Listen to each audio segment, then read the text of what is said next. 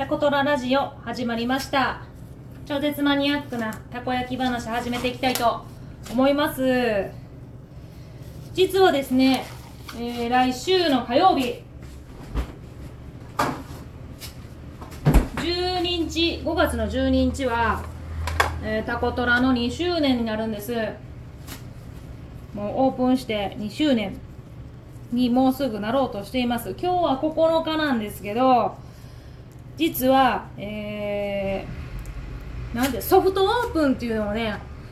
5月の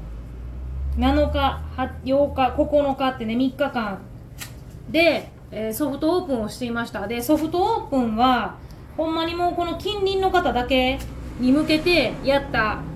イベントになります。一番最初の。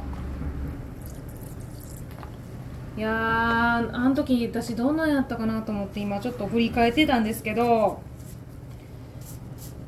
なんかね1週間前5月入ってすぐにやっぱチラシを巻いた方がいいって思ってなんか近所の人にのところにチラシを巻いたりとかえー知り合いの人にあげたりとかしてましたね。でチラシにあのー、5, 5個でね5個で200円かなんかのクーポンもつけてたんです。すごいよね。一番最初からもうすごいサービス満点。なんでそんなことしたか。それはやっぱりお客さんに来てほしかったからかな。一番最初に考えたんがまあ何ってお客さんに食べてもらわんと何ともならんっていうことをすごい考えてたんですよね。どやっぱ立地がそんなにいいことないんです。まあ言っても田舎。隣がねあの隣側の道いくら道って言っても。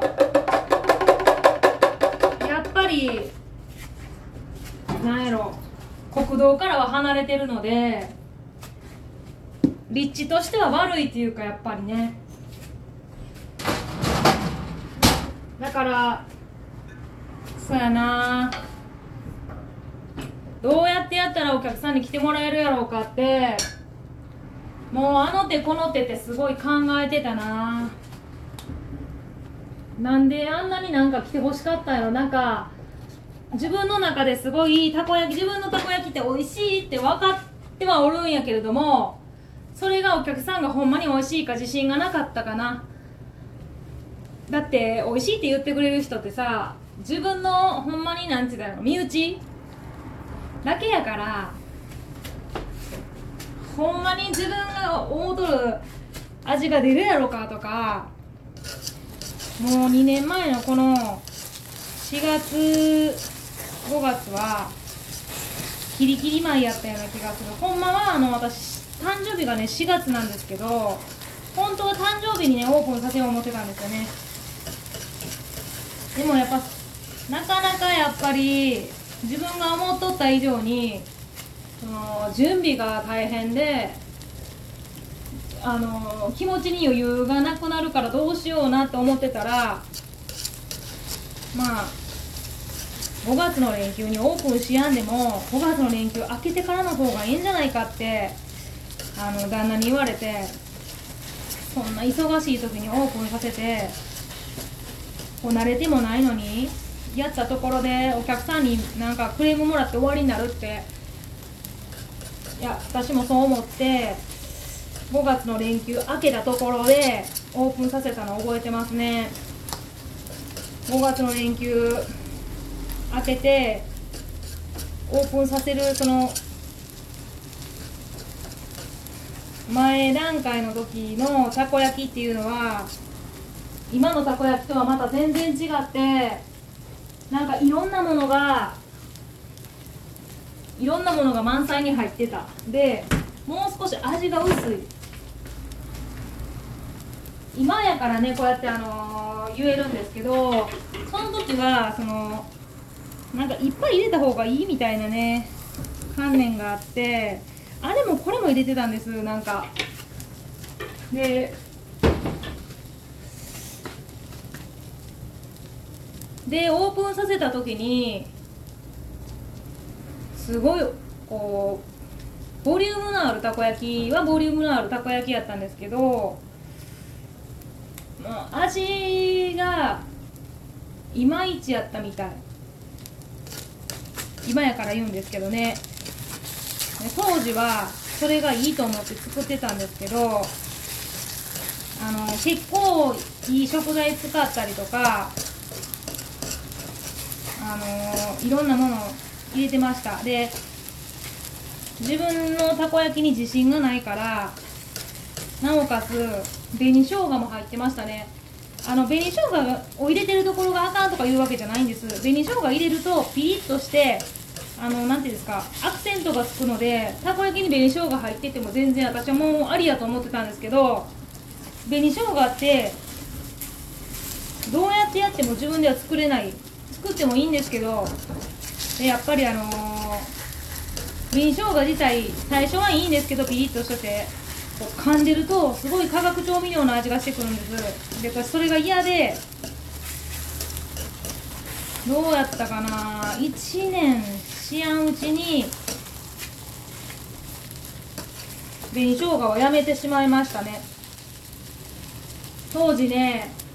私あの高級な食材を一生懸命たくさんふんだんに使って食材もなんかいいのを使えばいいのができるって勘違いしてたかも。でこれ誤解を生むとダメなんですけどあの例えばねフランス料理食べに行ったりとかすごい高級な言ったら1食5万6万ぐらいする、え、ものを私も食べたことがあるんですけれどもその時に感じたことってそんなに美味しくないです。わかりますか？そんなに美味しくなかったんです。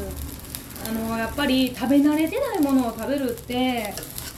そんな言うほど美味しいと感じらないと思いますね。あの例えばトリュフとかあのフォアグラとかね。まあフォアグラまあまあ美味しいかな。なんかそんなにそらね高級食材使ったら美味しいかなと思ってたんですけどあのそんな口が慣れてへんから美味しいと感じやんかったんです。で私あの、お父さんとお母さんのねお店が自分の実家の店が洋食屋っていうこともあってかなりいろんな店を食べ歩いてたので、えーと、美味しいっていうレベルは、えーと、人よりかは多分上やと思うんですよね。でやっぱなんていうんやろ。う自分の舌に合わせてたこ焼きを作ってた。だから美味しいんですけどうんとね誰やったかな。味が薄いって結構言われたんです。あとなんか味がしやんとかうんなんかこうだしのいい匂いはするけどみたいな、えー、その時に一番最初に思ったんがああこれなんか私が高級食品高級食材を食べに行った時の感想と一緒やなっていうかあのいいものってそんなに味しっかりつかついてなくて素材の味だけで食べるでしょ？だから今いつも食べてる食材ってほんまに化学調味料が多くって味が濃いんですみんな食べてるものが。なのであのたこ焼きっていう庶民のたこの言ったら食べ物になった時に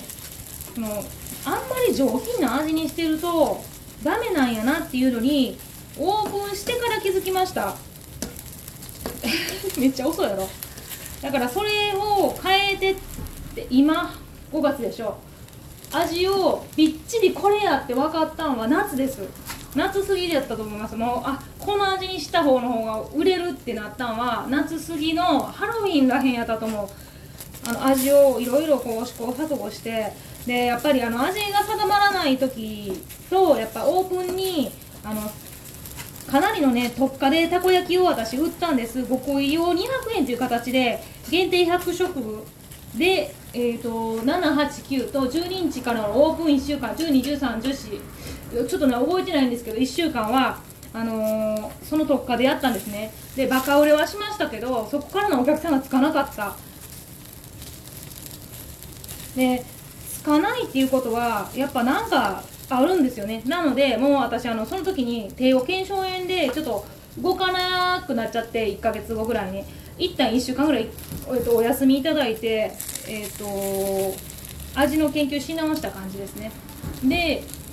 本当に言い方悪いんですけど庶民に寄せました。庶民に寄せるっていうかこうみんなの舌に味味をもう合わせるっていうかじゃないとあかんねやなってはっきりした味がしっかりいるっていうかたこ焼きの中にも。だからそれを出すのをどういう風にしたらいいんかっていうので足し算するものと引き算するものはかなり何やろ。めっちゃやりもうたこ焼き屋さんやりながらやったのをすごい覚えてますね。もうすごい焦ってました。もう全く売れへんくって。どうやったかな。7月8月なんかはもうほんま観光鳥泣いていやもう閉めた方がいいんちゃうのかって。去年の夏もそうだったんですけどやっぱ暑いから暑いのにたこ焼きなんか食べないしね。でなおかつし味が定まってないししっかりついてないからそんなにいらんっていうかね。うん。すごいなんか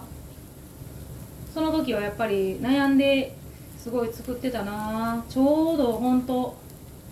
思い出すな5月のなんかもう789すごい焦ってオープンしてたなって思って、えー、そんな話をしてたらあ時間になっちゃった。また また話しますわ。もうここずっと多分ねオープンの話すると思いますけど、えーと、ここまで聞いてくれてありがとうございます。タコトラのしろちゃんでした。ありがとうございます。じゃあの